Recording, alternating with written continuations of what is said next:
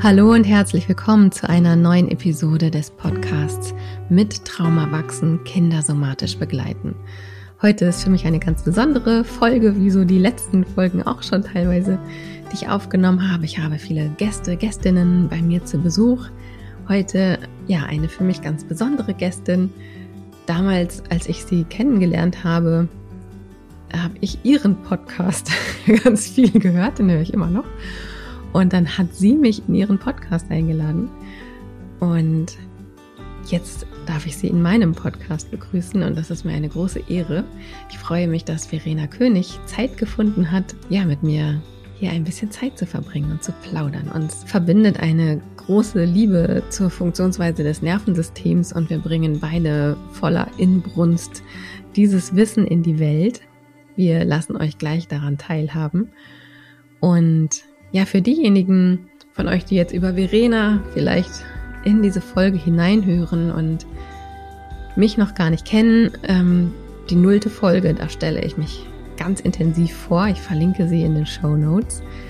Und bis zum 10.10. .10. kannst du dich anmelden für das SOS-Training.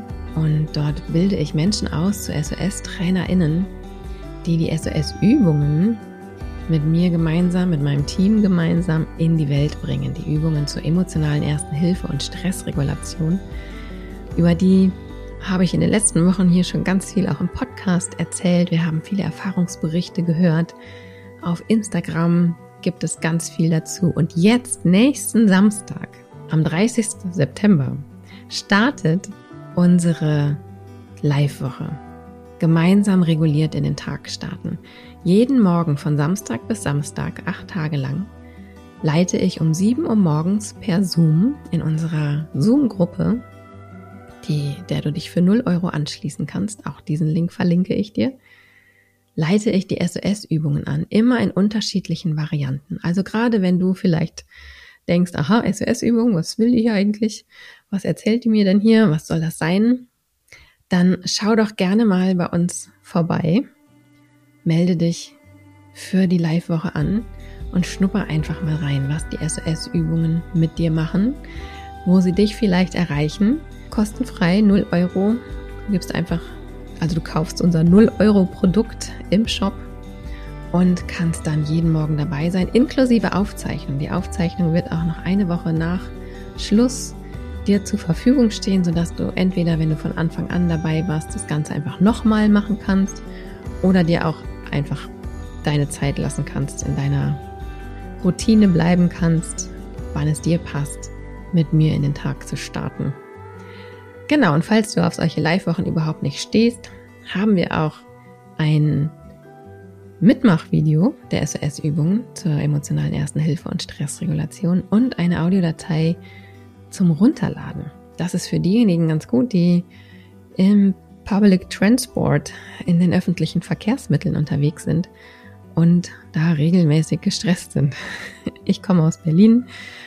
Viele meiner Klientinnen nutzen die SOS-Übungen mit Kopfhörern in der Bahn, um gut durch die Stadt zu kommen. Auch diesen Link verlinke ich dir in den Show Notes, sodass du auf jeden Fall die SOS-Übungen ausprobieren kannst. Und wenn du dann so begeistert von diesen SOS-Übungen bist, wie ich und wie viele andere Menschen auch, dann hast du vielleicht auch Lust, SOS-Trainerin zu werden und mit uns gemeinsam die SOS-Übungen in die ganze weite Welt zu bringen. Sie funktionieren für Kinder, für Erwachsene, sie funktionieren online, sie funktionieren vor Ort, sie funktionieren für dich selber, für mich selber, im 1 zu 1 und auch in Gruppen. Also lass dich gerne inspirieren. Ich freue mich, wenn du dabei bist, aber jetzt wünsche ich dir erst einmal viel Vergnügen und gute Erkenntnisse in dieser Folge mit Verena und mir.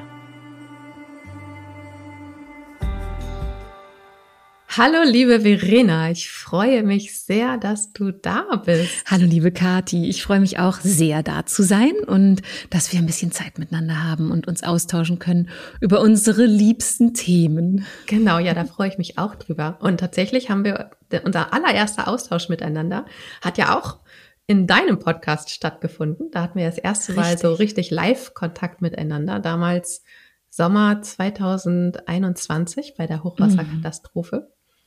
Da hast du mich in deinen Podcast eingeladen und da hatte ich noch nicht so gute Technik wie heute. ja, es geht immer weiter, man entwickelt sich stetig. genau.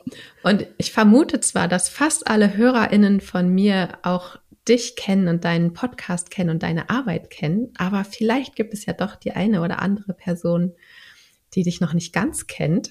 Äh, von daher würde ich dich gerne bitten, mal so ein paar Worte zu dir zu sagen. Wer bist du eigentlich, Verena? Ja, also ich bin eine Kollegin von dir. Ich bin auch Traumatherapeutin und seit ja über 18 Jahren in eigener Praxis tätig, habe mich im Laufe der Zeit auf Trauma spezialisiert, was ähm, ja wie bei so vielen Menschen auch einfach ein Tor- und Türöffner für große Veränderungen war, der sogenannte Missing Link und habe lange Jahre ganz viel Einzeltherapie gemacht und auch Weiterbildungen und Selbsterfahrungskurse gegeben. Und vor einer Weile, inzwischen sind es schon fünf Jahre, habe ich dann meinen Podcast gestartet, der jetzt auch über 260 Folgen inzwischen zählt weil es mir so wichtig ist, das Wissen über Trauma in die Welt zu tragen, also Psychoedukation zu betreiben, weil das Menschen so viel ja, Selbstwirksamkeit verleihen kann und den Blickwinkel verändert. Und dahingehend habe ich dann auch ein paar Online-Kurse und eine Ausbildung entwickelt und ja, bin also auf dem Arbeitsfeld voll in der Mission und Vision, Traumawissen in die Welt zu bringen, unterwegs. Ja, das ist voll super. Und ich bin ja, ich war ja erst Fan.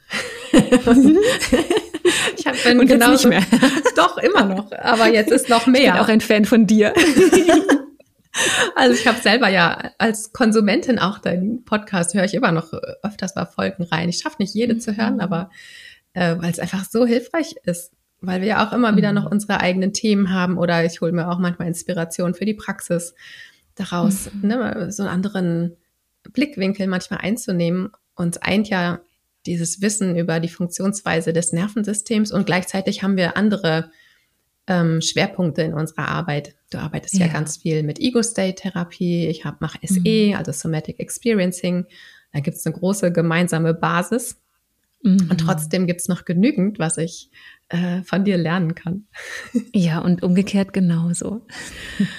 genau, und ich glaube, das, was uns wirklich sehr vereint von unserer inneren Haltung und auch in unserer Motivation, die Dinge zu tun, die wir so tun, in denen wir viel Kraft, Zeit und Energie reinstecken, ist eben, ja, du hast so einen schönen Satz, ähm, das Wissen über Trauma hat die, hat das Potenzial, die Welt zu verändern. Mhm, und genau, da steckt ja. eigentlich ja schon alles irgendwie drin. Ähm, ja. Da kann ich, ne, kann ich sofort mit unterschreiben, ja. ja, weil wir auch die Erfahrung haben. Ne? Also ich denke, du als Therapeutin und als Mensch, so wie ich, wir haben es einfach erlebt und wir erleben es in der Praxis immer wieder, dass da einfach sich innere und äußere Welten verändern mit diesem Wissen und natürlich mit dem Umsetzen auch von diesem Wissen. Mhm. Ja, ganz genau. Es ist tatsächlich Wissen ist das eine, die kognitive äh, Festplatte mit Wissen zu füllen und das andere ist wirklich es zu erfahren in die mhm. Umsetzung zu bringen. Es ist der viel schwierigere Schritt ja in vielen Fällen. Mhm. Und ja. trotzdem fängt es mit dem Wissen oft an. Zumindest, ja, dass eine das Person dieses Schritt. Wissen hat.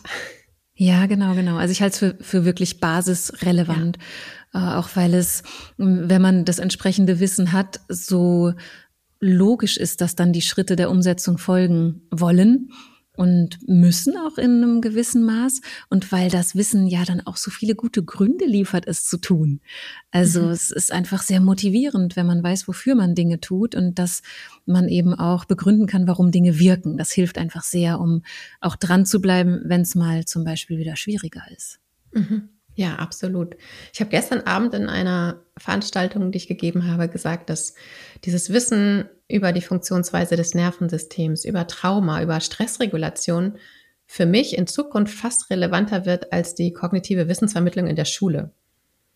Und ja, das spüre ich bei dir eben auch immer wieder, ne? Also diese Notwendigkeit, dieses Wissen in die Gesellschaft zu bringen, ja, ist für mich so essentiell einfach. Mhm. Ich würde sogar sagen, also dir zustimmen, dass es eigentlich die Voraussetzung ist für kognitive ja. Bildung, weil wir auch aus der Nervensystem-Sicht, aus der Neurobiologie wissen, dass Lernen, kognitives Lernen im Grunde nur möglich ist, wenn man in einem regulierten Zustand ist, also nicht in einem großen äh, Stresszustand. Und wenn wir unter großem Stress lernen wollen, dann geht das eigentlich nur über Konditionierung und über, ja, über eine Aufnahme von Wissen, die nicht in der Tiefe verknüpft wird mit Fühlen und Verkörperung, sondern die einfach auf einer Ebene stattfindet, die nicht nachhaltig ist oder nicht äh, gefühlt irgendwie sinnvoll oder in irgendeiner Weise nährend. Mhm. Ja, da stimme ich dir also voll zu, dass unsere Regulationsfähigkeit eigentlich Voraussetzung ist für so vieles und dementsprechend eben auch wichtiger in der Reihenfolge als so manches andere. Ja, vor allem, wenn ich mir so die Gesellschaft oder die Welt auch anschaue, meine Vermutung ist, dass die äußeren Bedingungen ja jetzt nicht einfacher werden. Mhm. Ja, der Klimawandel, viele politische Situationen in den Ländern werden einfach von außen viel mehr Stress bringen, mit dem Menschen umgehen müssen. Mhm. Richtig, ja. Ja, und gleichzeitig sehen wir eben Entwicklungen, die nicht in die Richtung gehen, dass wir unsere natürlichen Stressausgleichsmöglichkeiten nutzen. Also zusammen sein, Pausen machen, uns gegenseitig helfen, den Körper in den Mittelpunkt zu bringen, Lebensumstände zu schaffen, die uns eben äh, Ausgleich ermöglichen, ist ja auch das Gegenteil der Fall. Also nach wie vor ist Leistung sehr wichtig. Menschen, die nicht in dem Maße leisten können, wie es die Norm, die sogenannte, erfordert. Die werden an den Rand gedrängt oder stigmatisiert oder oder. Und häufig ist es so, dass gerade die Menschen, die am Rand stehen oder stigmatisiert werden, die sind, die uns ganz deutlich zeigen können, dass Bedürfnisse zu achten und wertzuschätzen einfach essentiell ist für die Gesundheit. Absolut. Ja, ist mhm. spannend, weil ich mir im Vorhinein, ich habe mir ein paar Gedanken zu unserem Gespräch gemacht und ich habe mir aufgeschrieben, dass äh, Menschen mit vielen Privilegien, die können sich an manchen Stellen alternative Stressregulationen besorgen, erkaufen ja. oder was auch immer. Die können in Klima, vom Klimawandel weniger betroffene Gegenden umsiedeln. Mhm. Die können sich Entlastung kaufen in Form von Putzhilfen, was auch immer, können sich Essen bestellen, müssen nicht alles selber kochen, was ja. auch immer. Und gleichzeitig wird es eben auch Situationen geben, in denen Hitze, in denen Flutkatastrophen keinen Unterschied macht. Mhm. Und dann sind Menschen, die jetzt vielleicht viele Privilegien haben und alternative Regulationsstrategien nutzen können, haben dann aber keine eigenen inneren Möglichkeiten, Fertigkeiten, Skills, um eben mhm. mit Stress umzugehen. Wir haben es in der Pandemie ja auch ziemlich deutlich gesehen, wo viele alternative Regulationsstrategien weggefallen sind. Also eben all dieses ja. gemeinschaftliche Weggehen, mal zusammen Bier trinken, tanzen gehen, was auch immer. Mhm. Und was dann los war. Ja, ich habe es bei ja. mir in der Praxis gesehen. Ähm, du wirst es auch bemerkt haben. Definitiv, auf jeden Fall, ja, ja. Also ja, ich finde es super wichtig, was du ansprichst, weil im Grunde mh, man da auch noch mal eine Differenzierung reinbringen kann zwischen Regulationsmöglichkeiten und Kompensationsstrategien. Das, was wir häufig belohnen oder was wir als äh, ganz willkommen ansehen, sind eben Kompensationsmöglichkeiten. Also auch beispielsweise äh, vor etwas zu fliehen. Also man ist privilegiert und kann sich verändern in seiner Wohnsituation, ist ja quasi nicht die Auseinandersetzung mit dem, was eigentlich da ist. Und man könnte das vielleicht auch als eine privilegierte Fähigkeit zur Kompensation beschreiben. Und die eigentliche wirksame ähm, Ebene, auf der wir uns gesund halten können, auch miteinander in schwierigen Zeiten, ist eben das, was du gerade auch alternative Regulationsmöglichkeiten nanntest. Also natürliche Verbundenheit, mhm. Ressourcen zu nutzen, wie tanzen gehen, alles, was du gerade sagtest. Und ähm, ich glaube, da liegt so ein ganz wesentlicher Schlüssel, das zu erkennen, dass mh, hm, Regulation das ist, was wir brauchen statt Kompensation und dass wir, solange wir auf Kompensation weiter setzen, wir letztlich ein Problem wie eine Welle vor uns herschieben und irgendwann schlägt die zurück. Mhm. Und wenn wir dann nur gelernt haben, noch besser zu kompensieren, dann wird es uns noch schwerer fallen, uns zu regulieren, wenn es drauf ankommt. Und das äh, ist vielleicht echt eine Gefahr, auch die, der wir uns, mit der wir uns auseinandersetzen dürfen. Ja, von daher unter diesem Gesichtspunkt finde ich es wirklich, also finde ich unsere Arbeit einfach so essentiell und so wichtig, mhm. weil es eine Fertigkeit ist, die, finde ich, noch viel zu wenig ähm, Aufmerksamkeit bekommt in der Gesellschaft. Ja, das stimmt. Sie bekommt wenig oder viel zu wenig und in vielen Kontexten gar keine Aufmerksamkeit, weil auch an vielen Stellen einfach noch das Bewusstsein dafür fehlt. Mhm. Also wenn wir uns auch anschauen, wie Menschen in Stresssituationen auch kollektiv reagieren, dann sehen wir da ja ganz oft auch sowas wie eine reflexartige Hinwendung zu der ursprünglichen Regulation. Also in Stresssituationen helfen Leute einander. Mhm. Äh, bei einer Flutkatastrophe, wenn irgendwo ein Krieg ausbricht, was Leute so häufig berichten ist, ich bin so berührt von dem Zusammenhalt, der sich ergeben hat. Mhm. Jeder hat dem anderen geholfen.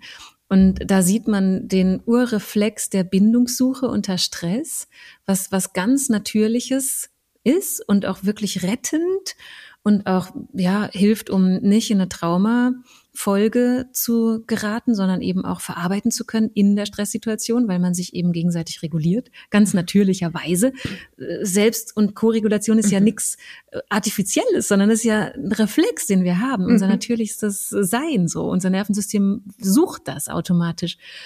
Und ähm, genau, und in diesen Kontexten, in, in vielen Kontexten sind wir davon total entfremdet. Wir, wir kriegen beigebracht, auch in der Selbsthilfeindustrie beispielsweise, dass wenn wir gestresst sind, sollen wir uns alleine hinsetzen und meditieren wir sollen uns hinsetzen und journalen. Das ist alles schön und gut und kann sehr hilfreich sein, aber nur dann, wenn wir bereits in einem relativ regulierten Zustand sind. Mhm. Und bei einer echten Dysregulation, da brauchen wir eben jemand anderen, um Koregulation zu erfahren oder mit jemandem bei uns uns selbst zu regulieren. Mhm. Und äh, deswegen finde ich auch so wichtig, was du machst mit deinen leicht anwendbaren Hands-on-Übungen, dass Menschen wirklich vermittelt kriegen, wie sie sich selbst gut Regulationen beibringen können oder sie stärken oder wiederherstellen können und das auch andere anzuleiten, mhm. dass das einfach so wichtig ist. Also Co-Regulation äh, auch zu üben und sich klar zu machen, wenn wir was wirklich Sinnvolles gegen Stress und Stressfolgestörungen machen wollen, dann müssen wir zu unserem Körper, zur Koregulation und zu äh, dem der Sicherheit im Hier und Jetzt hinsteuern. Ja, absolut. Und da ist auch nochmal, ne, wir haben ja bei uns bei Helper Circle so als Leitspruch, nur wenn wir gut stehen, können wir andere halten, können wir andere gut mhm. halten.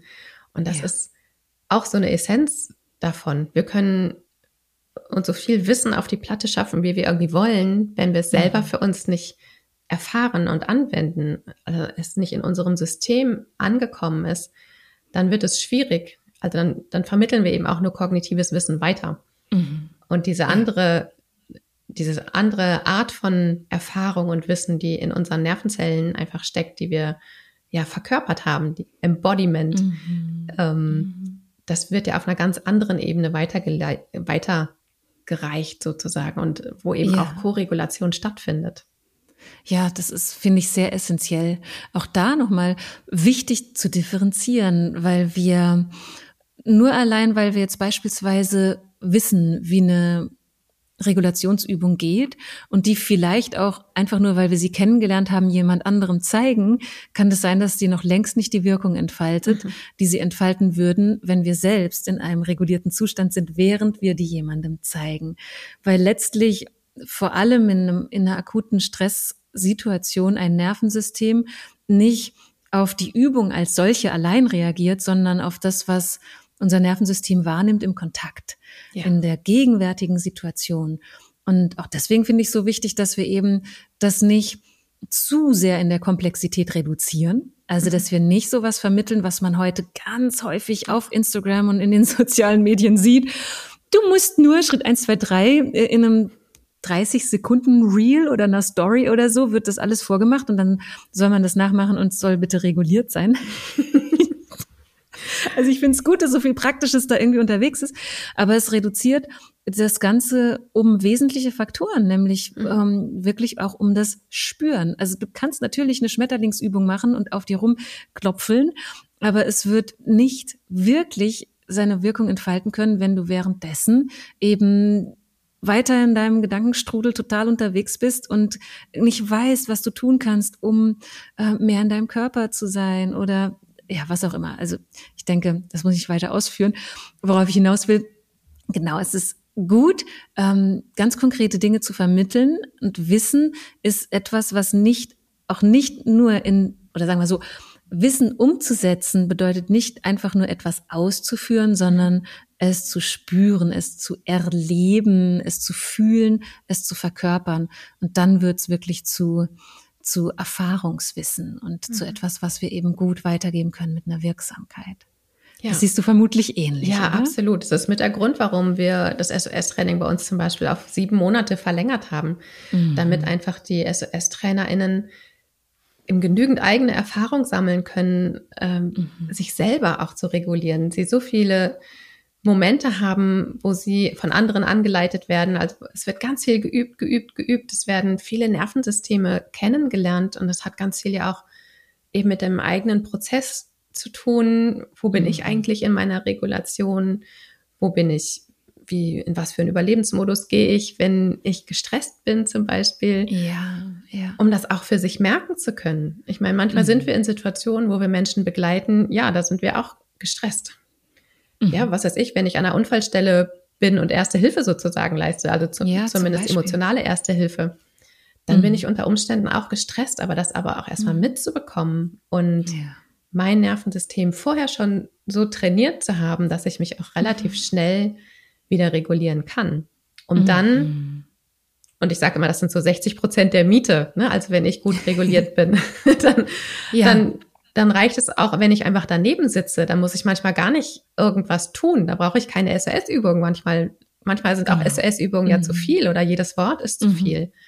Dann ist es wirklich einfach das gemeinsam miteinander sitzen und da durchgehen, was mhm. gerade eben ist und das halten zu können als begleitende ja. Person. Ja. Und das ist ja, ja, viel mehr, was noch bei dir in der Coaching-Ausbildung, weil du ja traumasensible Coaches ausbildest, noch mal viel relevanter mhm. ist. Ich mhm. in meinem Training wird ja das Tool vermittelt und trotzdem möchte ich, habe ich den Anspruch daran, dass meine SOS-TrainerInnen eben auch zumindest die Möglichkeit bekommen, ähm, ihr eigenes Nervensystem ja, kennenzulernen, eine innere Haltung zu entwickeln und eben dieses Wissen zu verkörpern, was wir dort vermitteln. Ja. Und das braucht Zeit. Ja. Das ist eben nicht so schnell, schnell. Genau, das ist auch was, was so oft unterschätzt wird und wo wir auch als so wissensorientierte Menschen manchmal uns selbst total überfordern mit irgendwelchen Erwartungshaltungen. Mhm. Es braucht Zeit, bis etwas, vor allem wenn, wenn wir es nicht schon von Anfang an in uns tragen. Also wenn wir beispielsweise selbst belastet sind mit frühen Traumatisierungen und unser Nervensystem vielleicht eher in einem Scheingleichgewicht ist, also vielleicht mhm. mit einer latenten Übererregung oder Untererregung schwingt, mhm. dann ist es ein großer Prozess, äh, sowas zu entwickeln wie eine Flexibilität im eigenen Nervensystem, die wir auch brauchen, um beispielsweise zu merken, in einer Situation, wo ich emotionale Erste Hilfe leisten möchte, geht natürlicherweise mein Stressniveau auch erstmal hoch. Aber ich brauche eine recht schnelle, also eine große Flexibilität, um schnell, relativ schnell für mich klar zu machen, ich bin hier gerade aber nicht betroffen, sondern ich bin in Sicherheit und kann deswegen jetzt Sicherheit ausstrahlen.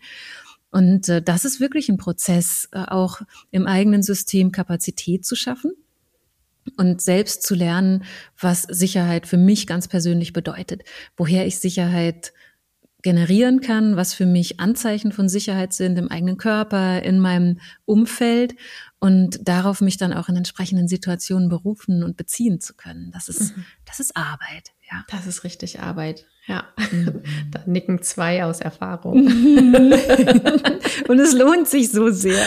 Auf jeden Fall. Also ich sag immer, also ich meine, ich habe ja meine eigene Traumageschichte auch und ich bin da ziemlich gut durchgegangen. Also das hört mhm. sich einfacher an, als es war. Mhm. Und ich sag immer, ne, ich finde es schon auch ein Vorteil, manchmal zu wissen, wie dunkel dunkel sein kann. Und aber eben ja. auch zu wissen, dass es den Weg wieder da raus gibt. Also ich habe auch das Licht kennengelernt und das, das mhm. sind Sachen, die ich, muss ich zum Beispiel gar nicht verbalisieren, sondern das läuft auf dieser zellulären Ebene, vermittelt mein Nervensystem genau das. Mhm. Ja. Und weil das ja eben auch immer wieder als Frage kommt, wahrscheinlich bei dir im Coaching genauso. Ich bin selber betroffen, kann ich Coach mhm. werden, Coachin werden. Ja. Ne? Ich bin selber, ich habe selber Panikattacken, kann ich SOS-Trainerin werden?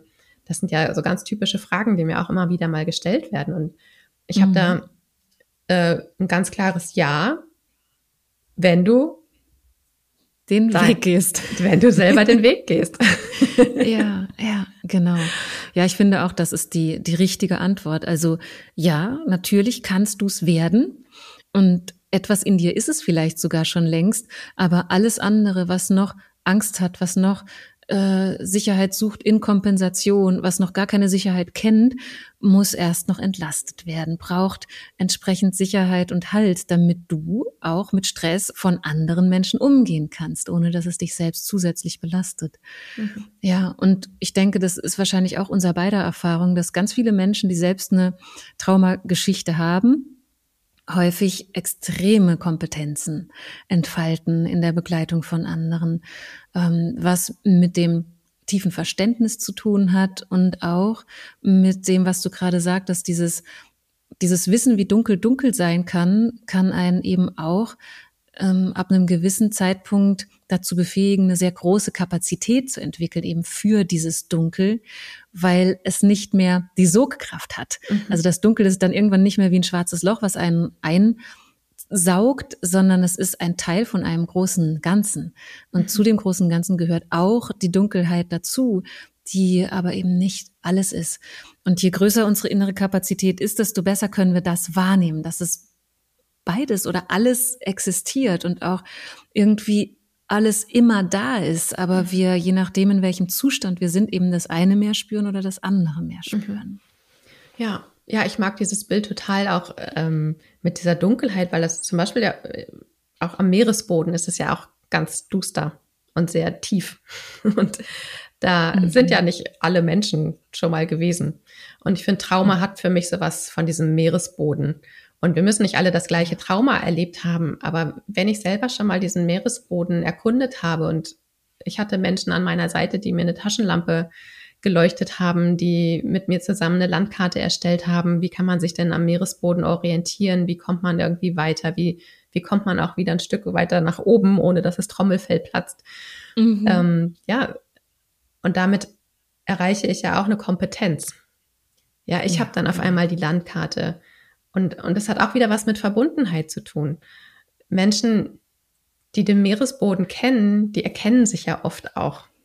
Mhm. Und das und das alleine macht eine Verbundenheit. Man muss über viele ja. Dinge ja gar nicht sprechen. Richtig, ja, das ist auch faszinierend. Mhm. Ja, finde ich. Dass es sowas wie ein wortloses oder jenseits von Worten bestehendes Erkennen gibt oder ähm, sich sehen, sich wahrnehmen. Mhm. Das hat eine große Kraft und auch mhm. eine große heilsam, ein heilsames Potenzial.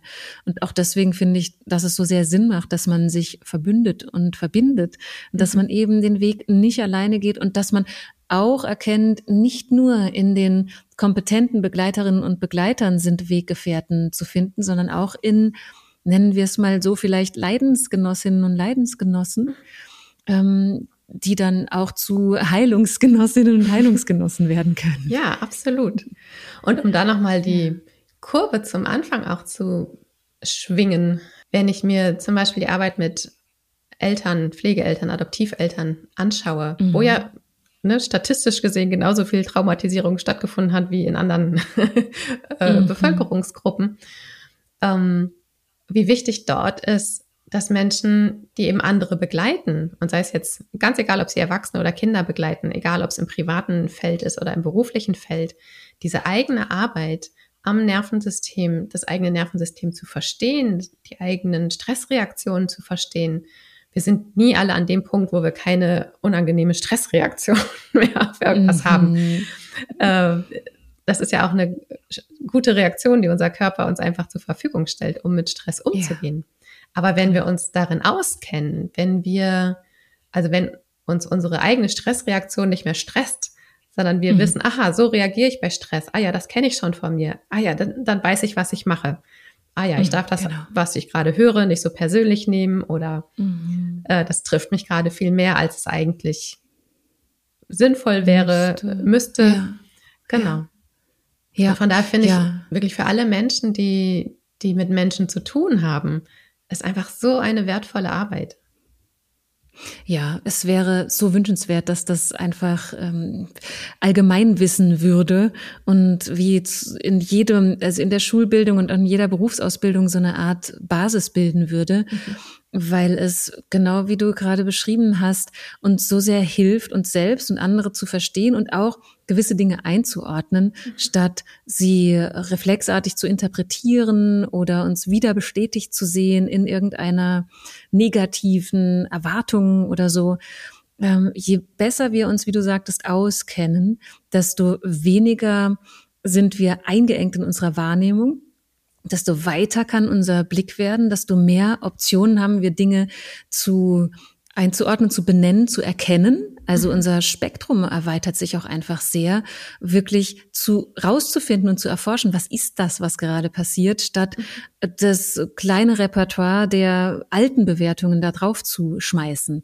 Mhm. Ähm, und auch das ist wiederum natürlich äh, Prozessarbeit. Und ich glaube aber, je früher wir das Menschen beibringen. Also wenn das beispielsweise in Familien so wie du es gerade beschrieben hast, auch, auch in den Adoptiv- und sonstigen Familien, die halt irgendwie, es sind ja alle Familien, die vor Herausforderungen stehen. Es ist einfach eine große Aufgabe, Kinder zu begleiten. Und wenn Familien ein Wissen über das Nervensystem haben, dann glaube ich auch, dass es viel leichter wird, Traumata nicht weiterzugeben, hm, Verhaltensmuster, die aus dem Stress heraus getriggert werden oder dort einfach stattfinden, zu modulieren, mhm. ähm, sich selbst zu reflektieren, weil auch Reflexion, Selbstreflexion was total Wichtiges ist, mhm. finde ich. Und Nervensystemwissen hilft uns so sehr, uns gerecht zu reflektieren, mhm. statt mit einem verurteilenden, ähm, harten Blick, der einfach äh, vernichtend sein kann. Mhm. Du kriegst es nicht auf die Reihe und jetzt bist du doch wie deine Mutter und das hast du doch nie gewollt. Und die Selbstreflexion wird lohnend und, mhm. ähm, und hilfreich, wenn man eben ein Hintergrundwissen hat, was einem ermöglicht, wirklich zu reflektieren, statt zu interpretieren und zu projizieren und wieder doch nur zu reagieren. Mhm. Ja. ja, absolut, absolut. Ja. Ja. Das ist so ein wichtiges Wissen. Mhm. Absolut. Von daher freue ich mich, dass wir beide so, ne, und ich meine, wir ziehen unterschiedliche Menschen an, die unsere Arbeit irgendwie verfolgen. Viele von deinem Training landen im SOS-Training, viele vom SOS-Training landen in deinem ja. Coaching, in deiner Coaching-Ausbildung. Das ergänzt sich hervorragend. Ja, genau. Von daher, ähm, ich finde das so schön und auch da diese Verbundenheit zu spüren, ne? also auch, dass dieses mhm. Feld der PionierInnen, die das so in die Welt tragen, ähm, wächst und dass da auch so eine Verbundenheit entsteht mhm. oder einfach auch da ist. Das ist einfach ja. so, so schön. Ja, und ich finde, alles andere wäre echt eigentlich eine Katastrophe, beziehungsweise sowas wie ein Signal dafür, dass was nicht stimmt an, ja. an der Message, beziehungsweise was hinter der Message steht. Also, ähm, dass wir zusammen an einem Strang ziehen mit vielen Kolleginnen und Kollegen ist, das sollte eigentlich selbstverständlich sein, weil wir ja nicht tun, was wir tun, damit wir Bestätigung erfahren oder unsere Methode jetzt irgendwie, was weiß ich, Reichweite, Sichtbarkeit oder sonst was bekommt, mhm. sondern weil wir beide und viele Kolleginnen einfach spüren und wissen, äh, wir brauchen das. Also dieses mhm. Wissen muss in die Welt. Wir brauchen das Kollektiv, wenn wir ähm, unsere Verantwortung ernst nehmen, dass wir auch für nachfolgende Generationen hier einen Auftrag haben, dass wir äh, Spuren hinterlassen durch unser Verhalten, durch unser Nichtverhalten, durch unsere Haltung. Mhm. Und äh, deswegen wäre das ganz schrecklich, wenn wir nicht miteinander unterwegs wären. Das stimmt. deswegen freue ich mich auch sehr, dass wir uns kennen, liebe Kathi. Ja, ich freue mich auch sehr. Du bist auf jeden Fall eine große Bereicherung und ein großes, Dito. ja, auch Role Model für mich. Hm, interessant. Das nehme ich jetzt mal als Kompliment und ja. denke mal drüber nach. Ja, auf jeden Fall, du Liebe. Ich danke dir von Herzen, liebe Verena, für ähm, ja, die Zeit, die wir hier miteinander gerade verbracht haben. Ich dir auch, Kati. Liebe Hörende, ja, falls ihr von Verenas Arbeit genauso begeistert seid wie ich und ja, die Nervensystemsarbeit gerne mit in die Welt tragen möchtet und die, und die Relevanz dieses Wissens äh, mit in die Welt tragen möchtet, dann teilt diese Folge doch gerne, hört sie selber, teilt sie, kommentiert sie, liked sie, all diese typischen Sachen, die ihr alle schon kennt, was ja eben auch Teil des Businesses ist, damit sich diese Folgen, damit diese Folgen auch vielen Menschen ausgestrahlt werden, angezeigt werden. Ähm, vielen Dank fürs Zuhören und ja, nochmal Herzensdank an dich, liebe Verena. Danke, liebe Kathi. Schön, dass es dich gibt. Ebenso. Tschüssi. Tschüss.